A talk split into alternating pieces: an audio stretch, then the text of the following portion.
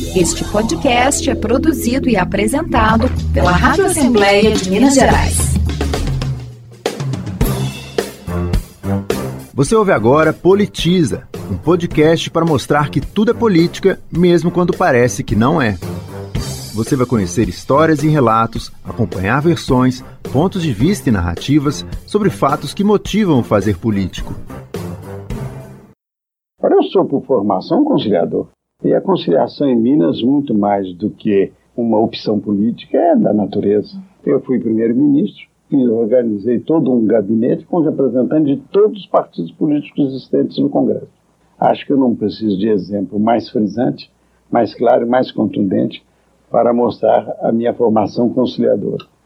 Você pode até não reconhecer essa voz, mas é bem provável que saiba pelo menos algum fato sobre a vida do dono dela porque é um dos personagens políticos mais icônicos da história de Minas e do Brasil, Tancredo Neves. Esse mineiro que saiu de São João del Rei para ser governador de Minas e depois presidente do Brasil num momento crucial para o país.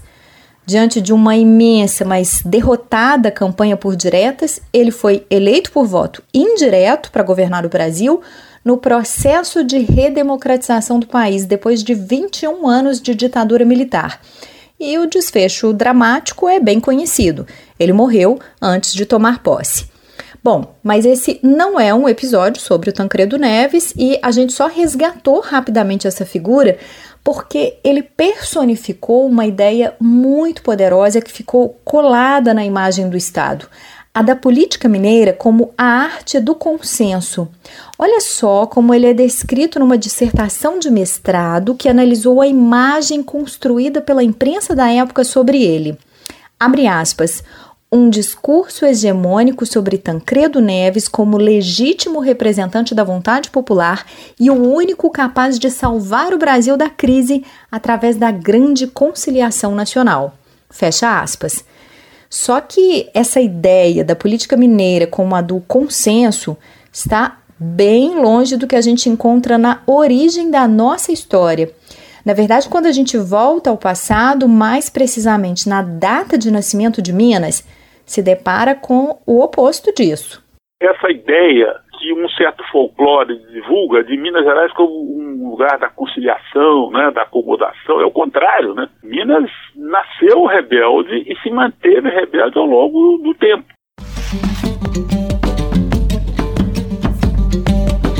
Esse é o professor da Universidade Federal de Minas Gerais, João Antônio de Paula, economista e doutor em História Econômica. Ele foi convidado para escrever um livro sobre os 300 anos de Minas Gerais em parceria com a Assembleia Legislativa. Eu conversei com ele por telefone sobre esse assunto e foi uma viagem no tempo com muita curiosidade no caminho.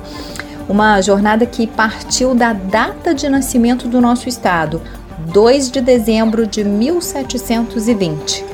Eu sou Graziele Mendes e esse é um episódio especial do Politiza em homenagem aos três séculos de Minas Gerais. Viemos dar batalha contra o mal, contra o bem. Não queremos medalhas, nem buscamos o além. Erga sua muralha, fortaleza ou totem, tudo se escarcalha, nada mais nos detém. Vamos começar com o aniversário de 300 anos de Minas, professor. Essa data se refere à criação da Capitania de Minas, né? Separada Exatamente. oficialmente de São Paulo em 2 de dezembro de 1720 que está nos bastidores dessa separação, professor? E nem tão nos bastidores assim, porque a gente sabe que envolve conflitos anteriores já muito conhecidos, né? Como a Guerra dos Emboabas, por exemplo. Exatamente. Eu acho que existe um fenômeno aí no início do final do 17 e diante, início do 18, que é típico de situações em que há a descoberta do ouro, né, uma migração muito intensa. Né, rapidamente, muita gente afluiu né, para a região em busca do ouro, das riquezas, das pedras preciosas, etc. E esse tipo de movimento migratório, essa busca de riqueza, é sempre muito conflituoso. Né, até essa disputa por áreas,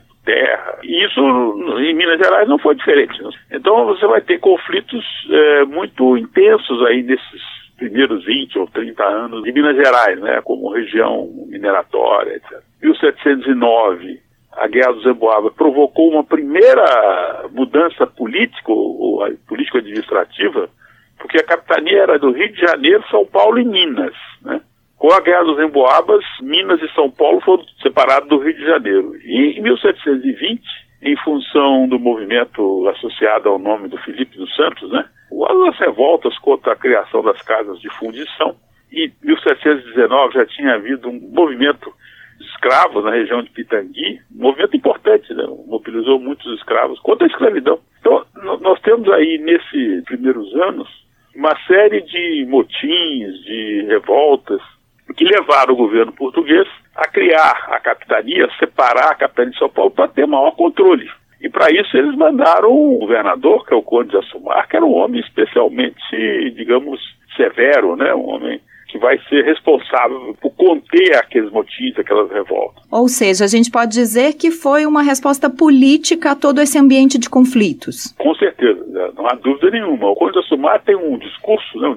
ele diz que Minas Gerais é a tumba da paz a terra exala tumultos e motins. É, aquilo realmente, a Minas Gerais, para a coroa, para as autoridades lá de Lisboa, era um lugar extremamente é, perigoso e era preciso conter aquilo mediante é, uma repressão sistemática, né? E foi isso que foi feito. Na verdade, se você for pensar em termos de Estado, né? Estado como instituição, o Estado aparece de fato no Brasil, aqui em Minas, para conter esses movimentos. Quer dizer, Estado como polícia, né, como fisco e como justiça, justiça no sentido da, da época. Né. O senhor está dizendo então que Minas foi pioneira nessa institucionalização do Exatamente. Estado? É. Nós sofremos, digamos, a imposição do Estado pioneiramente. O, o, professor Francisco Iglesias, que é um grande historiador mineiro, ele tem um artigo clássico sobre a imposição do Estado no Brasil, onde ele vai dizer exatamente isso. Até o século XVIII, até Minas Gerais, o Estado no Brasil era patrimonialista, né? Digamos que a coisa pública era gerida pelos donos, os donos do dinheiro, os donos da terra, os donos do, dos escravos, né? Pela primeira vez em Minas Gerais surge um, um poder impessoal, né? Quer dizer, o Estado com toda a sua engenharia de instituições, a sua maquinaria repressiva, etc. É claro que esse Estado não tem nenhuma preocupação em, em, em dar direitos sociais, em conceder direitos sociais. É um Estado coercitivo, mas ele aparece aqui. Né? Aqui é, é digamos, o, o, núcleo né? inicial dessa instituição chamada Estado no Brasil. E essa resposta política a esses conflitos, de certa forma, organizou, mas ao mesmo tempo o clima de motins permanece, né? É, Não, todo... Da gênese da nossa história política toda, né, professor? Isso é curioso. Eu já escrevi isso mais de uma vez. Essa ideia que um certo folclore divulga de Minas Gerais como um lugar da conciliação, né, da acomodação. É o contrário, né? É, Minas nasceu rebelde e se manteve rebelde ao longo do tempo. Minas Gerais é, é, o lugar com o maior número de quilombos do Brasil. Né? É, claro, o, o, quilombo de Palmares é o maior, é simbólico, etc, etc. Mas o, o, a quantidade de gente que, que se revoltou contra a escravidão e se organizou em quilombo, etc., em Minas Gerais é muito maior que qualquer outro lugar do Brasil. Se você quiser estabelecer, digamos, uma certa cronologia e tal, você vai ver que ao longo do século XX inteiro e no XIX também, você tem o que, que, se chamou de motins do sertão, né? uma série de revoltas espalhadas pelo território, com motivações muito variadas. Né? Na verdade, eu não estou falando que tudo isso é homogêneo, que tudo isso tem uma ideologia única, etc. Estou dizendo é que existem tensões, tensões que se expressam através de movimentos com uma certa importância social. Em geral, a motivação é a disputa por terra, né? o poder local. Ainda não existe a figura do coronel. Né? O coronel é uma, uma, uma instituição, o coronelismo, do século XIX, mas, mas existe o chamado mandonismo, né? os grandes proprietários de terra e as disputas né? que se dão em torno do tema da terra, da riqueza, do poder mesmo, e que mobiliza a gente, às vezes, espontaneamente, às vezes através de contratação de jagunços, de pistoleiros, enfim, desse, todo esse conjunto de forças né, que são mobilizadas para garantir, eventualmente, uh, uma, uma ou outra propriedade ou outro tipo de privilégio, etc. E as consequências disso sobre uma sociedade que ainda não está organizada, é, onde o, o Estado, como eu falei, está uh, se implantando Mas o Estado muitas vezes é, é substituído pelo chefe político local, né? Uhum. Ele acaba manipulando e, e definindo, né, afinal, a ordem política como uma estrutura muito desigual, muito excludente, como é, era e continua sendo a, a, sociedade brasileira e mineira em particular. Quer dizer, aquela narrativa brilhante de Guimarães Rosa tem um lastro muito forte na realidade de Minas eu, Gerais. Eu acho que o a, Grande Sertão Veredas, em certa medida, uma espécie de epopeia dessa Minas profunda, Minas que também é um pouco Bahia, que é um pouco Goiás, né? Porque esse sertão Rosa é meio ilimitado, né? Ele fala o, sertão é o mundo, o mundo é o sertão, né? Uhum. Mas nós estamos falando do, desse interior, né? Desse interior é, em que uh, o poder é, é, de fato é exercido por quem tem gente, gente armada a seu serviço, a seu comando, né? O que na época eram os jagunços, né? Os jagunços. Tem um artigo muito interessante do Antônio Cândido sobre a jagunçagem de Minas da época do Cláudio Manuel até o Guimarães Rosa. É um artigo muito interessante sobre essa recorrência né, da figura do jagunço, que no Nordeste vai se chamar de cangaceiro, né? tem, uhum. tem, outra, uma outra dinâmica, mas é a mesma coisa. Os primeiros jagunços estavam a serviço de alguns senhores contra outros senhores, né? como se fossem exércitos privados. Né? Isso é uma coisa meio medieval e que de fato tem essa mitologia, né? todo um, um código de honra. Isso o Guimarães Rosa é, é, é brilhante, né? Ao de dizer. extraordinária. A gente encontrou esse artigo do Antônio Cândido que o professor citou sobre os jagunços retratados nas obras de Cláudio Manuel e Guimarães Rosa. Ouça só que interessante o que o Antônio Cândido escreveu sobre a posição do jagunço e dos fazendeiros daquela época nesse ambiente de política da bala. O jagunço é, portanto, aquele que no sertão adota uma certa conduta de guerra e aventura compatível com o meio, embora se revista de atributos contrários a isto, mas não é necessariamente pior do que os outros, que adotam condutas de paz, atuam teoricamente por meios legais, como o voto, e se opõem à barbárie como civilizados. Ao contrário, parece que frequentemente o risco e a disciplina dão ao jagunço uma espécie de dignidade não encontrada em fazendeiros estadonhos, solertes aproveitadores da situação que o empregam para os seus fins ou exploram para o maior luzimento da máquina econômica. E como a gente sempre diz que é melhor beber água da fonte, aí vai também um trechinho dessa obra-prima da literatura mundial, que é o Grande Sertão Veredas, do nosso mestre Guimarães Rosa. O que eu acho é que é o seguinte: que este homem não tem crime constável. Pode ter crime para o governo, para delegado e juiz de direito, para tenente de soldados, mas a gente é sertanejos ou não é sertanejos? Ele quis vir guerrear, veio. Achou guerreiros. Nós não somos gente de guerra? Fio da navalha, quem é que se mantém? Quando até a fé falha e não há mais ninguém.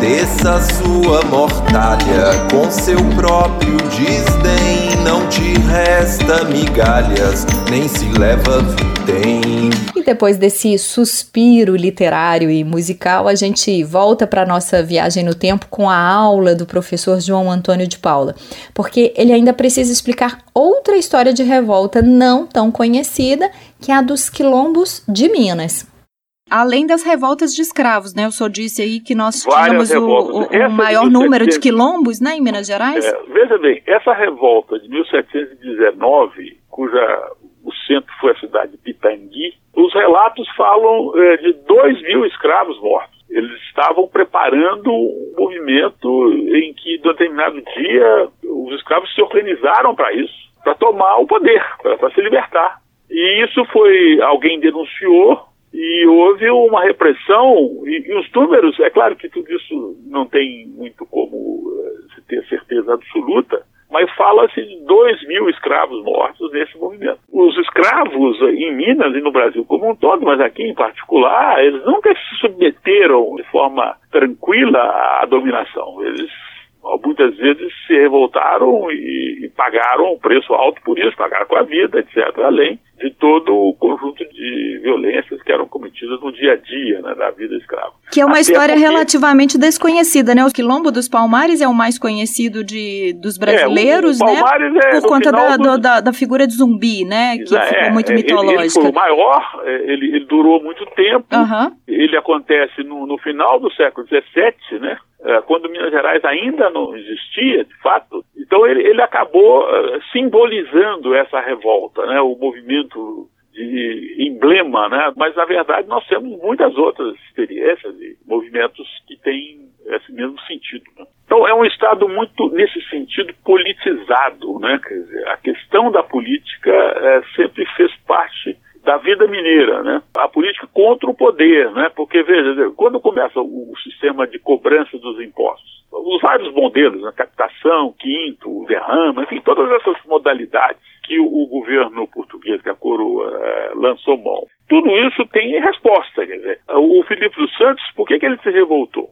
Contra as casas de fundição, Contra né? a casa de fundição. Porque a casa de fundição dizia basicamente o seguinte, todo o ouro a partir daquele momento só poderia circular sob a forma metálica, né? sob a forma de metal fundido e não o ouro em pó. O ouro em pó permitia uma circulação sem controle, dizer, você poderia ter muito com mais facilidade evasão, contrabando, enfim. Agora, o ouro quintado não, porque se você tem ouro, você tem que levar o ouro em pó na casa de fundição, eles vão retirar os 20%, vão fundir e vão te dar uma barra de ouro com 20% menos de ouro que você levou. Né? Uhum. Né? É uma tributação imediata, direta, etc. Contra isso, houve a revolta. Essa é uma das revoltas de uma série. A, a Inconfidência, Mineira, Mineira, né, que é o nosso é, movimento é, histórico político mais conhecido, né? O que, que, é a Inconfidência Mineira, né? E aí tem um livro, de novo, um livro importante de um americanista chamado Kenneth Maxwell. Ele fala, bom, a Inconfidência Mineira tem várias motivações. Um, tem uma motivação genuinamente, digamos, independentista e popular, que é a do Tiradentes. Ele sim uhum. tem essa visão. Mas os outros, na verdade, tinham interesses, né? Por exemplo, o Joaquim Silvério dos Reis, que foi um dos denunciantes, houve mais de uma denúncia. Uhum. Por que, que ele denunciou? Porque ele esperava que, com a denúncia, a dívida dele com o governo fosse perdoada, né? Ele era um inconfidente a princípio e depois traiu o movimento, ele era né? amigo das pessoas, uhum. ele sabia o que estava acontecendo e foi lá no governador e disse, ó, oh, está acontecendo tal e tal coisa. Em troca dessa denúncia, eu quero a perdão da dívida. Essa é a contrapartida da denúncia, da traição, né? Enfim, todos os, os inconfidentes, a maior parte deles, eram pessoas que tinham a, a independência do Brasil seria de algum modo vantajosa para eles, ou imediatamente deixaram de pagar os impostos atrasados e a dívida, etc. Mas também porque eles tinham a intenção de criar um Estado onde eles seriam as figuras centrais. Né? Não havia é, entre eles muito consenso sobre que tipo de Estado seria esse. Havia quem defendesse a República, no sentido norte-americano, havia quem defendesse monarquia constitucional, por exemplo, o Gonzaga era um desses. Ele escreveu, inclusive, um tratado direito natural para poder defender essa ideia, a ideia de que o Brasil deveria, o Brasil independente, de ser uma monarquia constitucional. Não havia, havia consenso sobre que Estado seria, né? É, não havia consenso, como não havia consenso sobre a questão da escravidão, se haveria abolição ou se haveria manutenção da escravidão. O, por exemplo, entre eles, o, o homem mais rico dos que foram condenados, que foram processados, era o Alvarenga Peixoto. Ele tinha mais de 100 escravos. Ele era um homem rico realmente. Uhum. E ele foi um dos que propôs a abolição, porque ele achava que a proposta de abolição iria trazer os escravos para o movimento e com isso as chances de vitória seriam maiores. Né? Então, na verdade, a questão da abolição aparece aí como uma tática na luta contra o governo, né? contra o governo central lá. Aliás, professor, o senhor falou aí dos proprietários de escravos, dos homens ricos. Quem são essas pessoas na gênese da nossa história? Como era formado o nosso extrato social? Proprietários, escravos? Eu acho que nós temos uma diferença significativa em Minas com relação ao que prevaleceu, por exemplo, no Nordeste, que é o Nordeste é a origem, né? A grande economia exportadora, açucareira, que não era só açucareira, mas existe aí um momento, século XVI e XVII, cujo o centro da economia brasileira, vamos chamar assim de economia brasileira, é o Nordeste. Seja o açúcar, depois você tem o algodão, você tem cacau, enfim, você tem uma série de produtos Mas o, o, núcleo mesmo dessa economia é a agroindústria açucareira, né? É chamada plantation, né? escravidão, latifúndio voltado para a exportação. Isso é o Nordeste.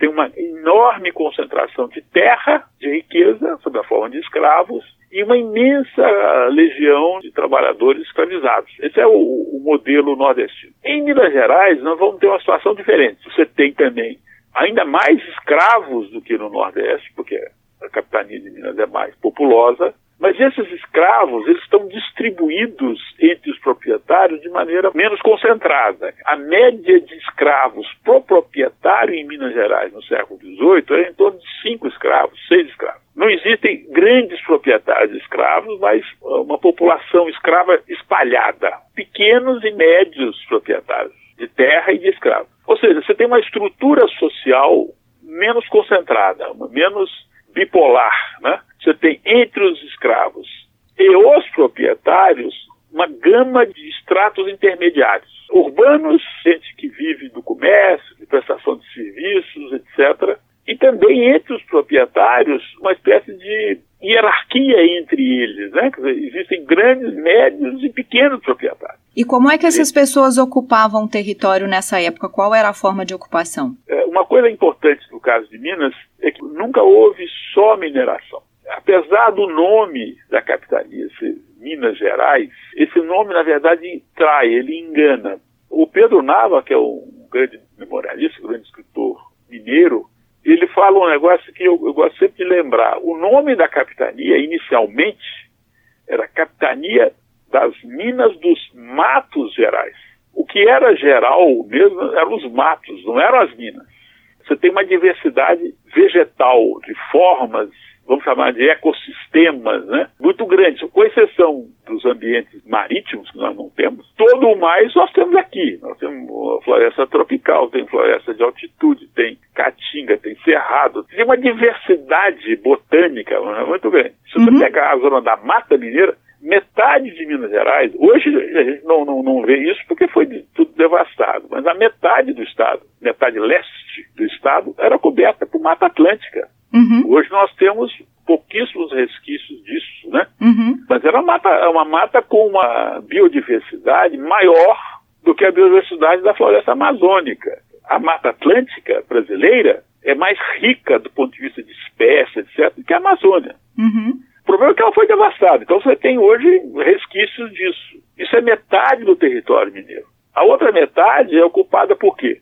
Pelo Cerrado, por Caatinga, Minas tem é, áreas que tem que é de semiárido, você tem vegetação, você tem aquelas árvores retorcidas, secas, né, são típicas do Nordeste, estão aqui também. Você tem a vegetação de altitude, né, no Serra do Cipó, é um exemplo que eu acho sensacional. Você viajar, digamos, de Diamantina até o Cerro, por dentro, passando pela serra, você vai ver uma diversidade de vegetação de altitude, plantas secas, flores secas, né, esse tipo de, de ecossistema, né, que dá altitude, que é impressionante, né? Se você for mais para o oeste, você vai ter o cerrado, é, vários tipos de campo, né? Uhum. Campo aberto, campo fechado. Em parte, o Guimarães Rosa registrou isso para a parte, vamos chamar, do sertão. Mas essa parte da zona da mata, porque foi a última região a ser incorporada né, uhum. em Minas Gerais filha do Vale do Rio Doce, né? ou do Mucuri. Né? São, são áreas relativamente recentes, de ocupação mais recente.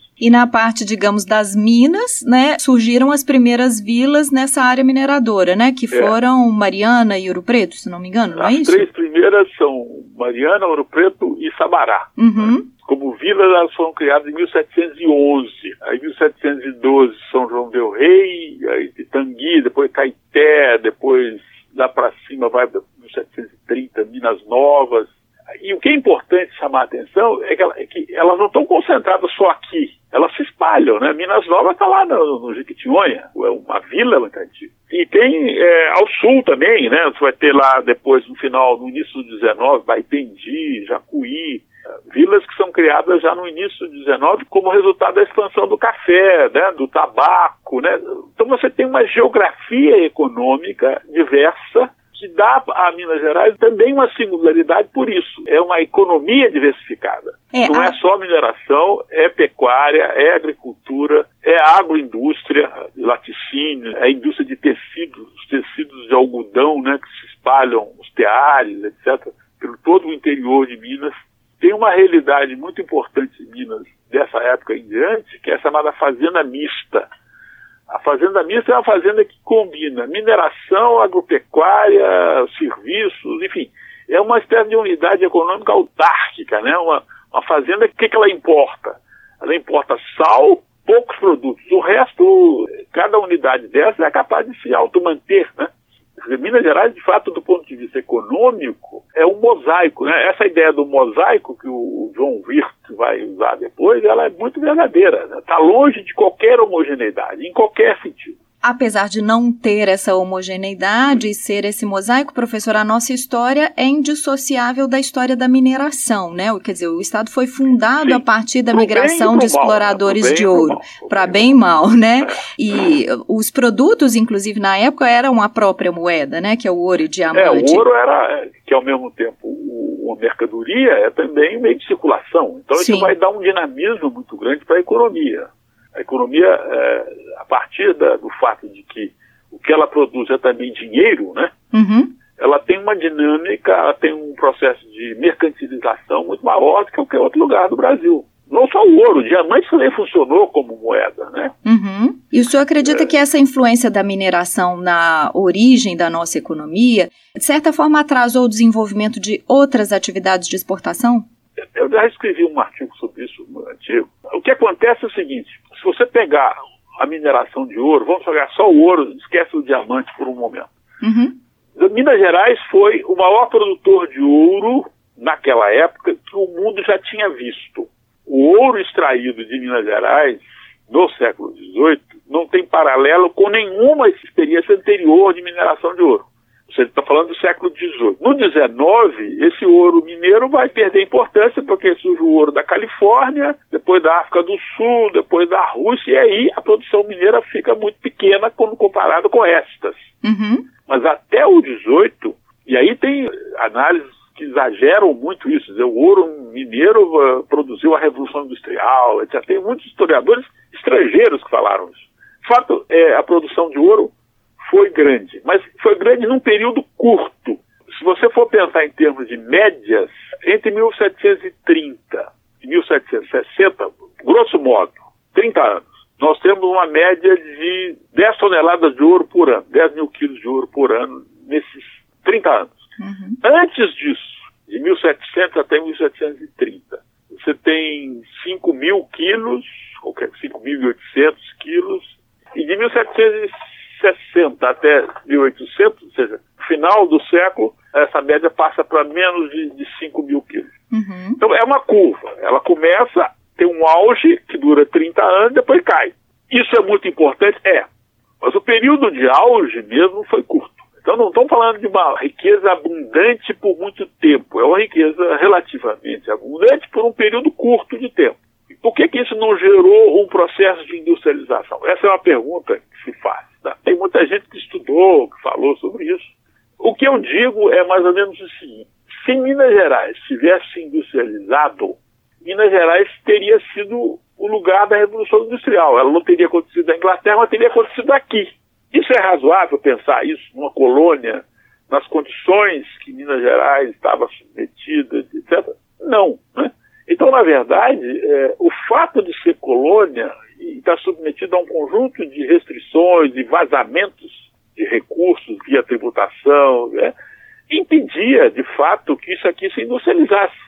O fato de que exista até muitas fábricas não significa que esse lugar é industrializado. E as condições de possibilidade de industrialização em Minas eram, não existiam essas condições uhum. por razões políticas, econômicas e no fato de ser colônia, fundamentalmente. Esse é o ponto. E nós ainda somos a maior mina do Brasil com municípios extremamente dependentes da mineração até Sim. hoje, né, professor? O problema, na verdade, não é a mineração. São duas coisas. É o que, que se faz com o pós-mineração, quer dizer, com os rejeitos, agora dos rejeitos e tal. O que aconteceu com Itabira, por exemplo, tinha uma montanha, agora tem um buraco, né? Tem uma, uma cava enorme o Arthur Bernardes falava minério não dá duas safras, né? Uhum. É, tinha toda essa denúncia da exploração mineral e por isso a industrialização. Precisamos usar o minério para processá-lo, para introduzir inovações no processo, para fazer com que o progresso tecnológico não seja restrito, né? Você precisa distribuir esses frutos do progresso tecnológico pela população, pelo, o desenvolvimento sustentável dessa atividade, né, professor? Exatamente. Como é que a mineração se articula com outras atividades? Como é que você distribui os frutos do crescimento, da produtividade dessa mineração, né? Essa herança da agropecuária e da mineração em Minas, na opinião do senhor, contribuíram para a economia que nós temos hoje muito ainda baseada em commodities? Com certeza. Mas veja, mesmo a pecuária, quando você fala de pecuária, é preciso distinguir duas pecuárias. Você tem uma pecuária tradicional, que vem do Nordeste, que é chamada pecuária são franciscana ou sertaneja, e você tem uma segunda pecuária que se desenvolve em Minas Gerais, no período colonial, que é uma pecuária do sul mineiro, que é uma pecuária com níveis de produtividade superiores à, média do Brasil. Então, uma pecuária que usa já recursos de manejo, de, de, de confinamento, semi-confinamento, uma série de tecnologias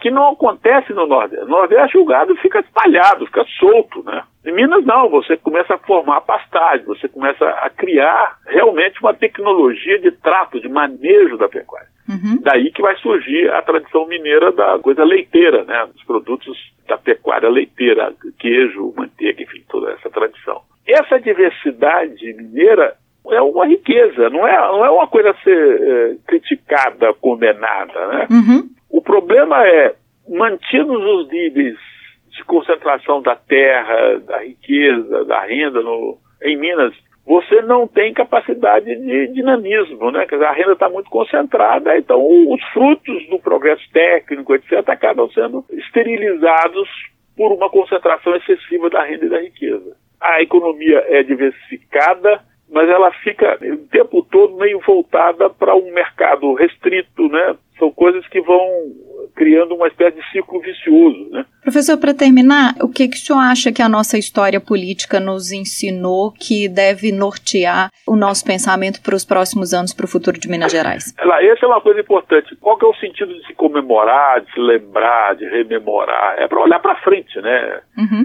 visa, na verdade, mostrar, primeiro, que nós já fomos capazes de fazer coisas importantes e somos capazes de voltar a fazer de novo. Para isso é preciso valorizar certas coisas que já foram feitas, tem a ver com isso, com criatividade, com coragem, com capacidade de inovação. Se você tomar, uh, digamos, o barroco, né? o chamado barroco mineiro, que não é exatamente barroco, mas enfim, o que, que é o barroco no sentido clássico europeu? O barroco é a arte da contrarreforma, do absolutismo, do poder, das monarquias e tal. Em Minas, essa destinação conservadora do barroco foi ressignificada. Aqui, esse barroco foi transfigurado. Né? Quer dizer, o barroco foi aqui foi expressão da criatividade, da invenção. Você pega o modelo, o repertório simbólico europeu e dá a ele um novo sentido, um sentido transgressor, um sentido eh, inovador, um sentido de novas que surgem a partir desse código que você absorveu e deu a ele um novo sentido. O Aleijadinho é exemplo, eu acho o maior artista das Américas, todos os tempos, é expressão disso. Você toma o modelo, toma o que vem de fora e meio que antropofagicamente dá a isso um novo sentido, né? um sentido completamente novo àquilo que, vindo de lá, tinha um sentido de dominação. E uhum. aqui acaba tendo um sentido de libertação, né? de transformação. E eu acho mais, tem uma coisa que eu, eu ouvi a, Fernanda Montenegro falando que eu acho que a gente tem que prestar atenção. Ela falando uma vez o seguinte, bom, quando ela vai ao Paraná, Santa Catarina, ela acha que está na Europa, que está na Polônia, que está na Alemanha. Quando ela vai à Bahia, ela acha que está na África, que tá, ou que está em Cuba, etc. Mas quando ela vai a Minas Gerais, ela tem certeza que está no Brasil. Isso é Minas Isso é Gerais. é sensacional, né? Estar em Minas é ter certeza que você está no Brasil, com tudo de bom e de ruim que esse nosso país tem.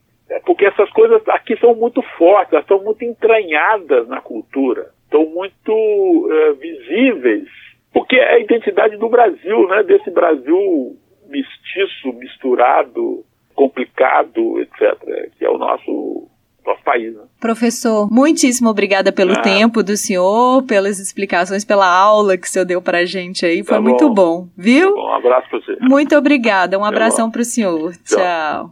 O fogo da fornalha na forja do golem, queira Deus que lhe valha se cai o homem refém. Eu não vim explicar, sou um complicador. E não vou recuar, eu sou como um trator. Eu não vou perdoar, sou um acusador. E não vim pra salvar, sou cavalo motor.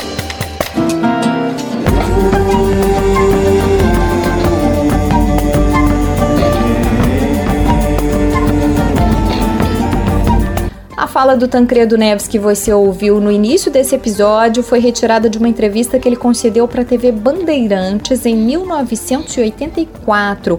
A conversa na íntegra está disponível no YouTube. A dissertação de mestrado que a gente citou sobre ele é de Gessner Duarte Paula, defendida em Comunicação e Semiótica na PUC de São Paulo e se chama O Herói Conciliador: A Construção de Tancredo Neves nas revistas Veja e Manchete, de 1982 a 1985. O original do artigo do Antônio Cândido, Jagunços Mineiros, de Cláudio Aguimarães Rosa, também está na internet e é muito interessante. O Grande Sertão Veredas é desses livros que, se você ainda não leu, precisa fazer isso o mais rápido possível e vale a pena ter na sua estante, claro. Quem gravou para a gente os trechos do artigo e do livro foi o nosso colega, jornalista, servidor da Assembleia, poeta, compositor e escritor dos bons, Fabrício Marques, autor de vários livros como Vander Piroli, Uma Manada de Búfalos Dentro do Peito, que é uma biografia, eu te garanto que vale muito a pena conhecer o trabalho dele. E essa música forte que você ouviu aqui durante todo esse episódio é Cavalo Motor, do disco que tem o mesmo nome do cantor, compositor e poeta Makele K, que gentilmente autorizou o uso dessa faixa. Esse álbum é resultado de uma viagem incrível que ele fez de 1.700 quilômetros de bicicleta pelo roteiro do Grande Sertão Veredas. O Markelli contou pra gente em detalhes essa jornada fantástica no Músicos de Minas. Outro conteúdo da Rádio Assembleia disponível para você ouvir quando quiser. Mas eu correria lá agora para conferir porque é uma prosa muito legal.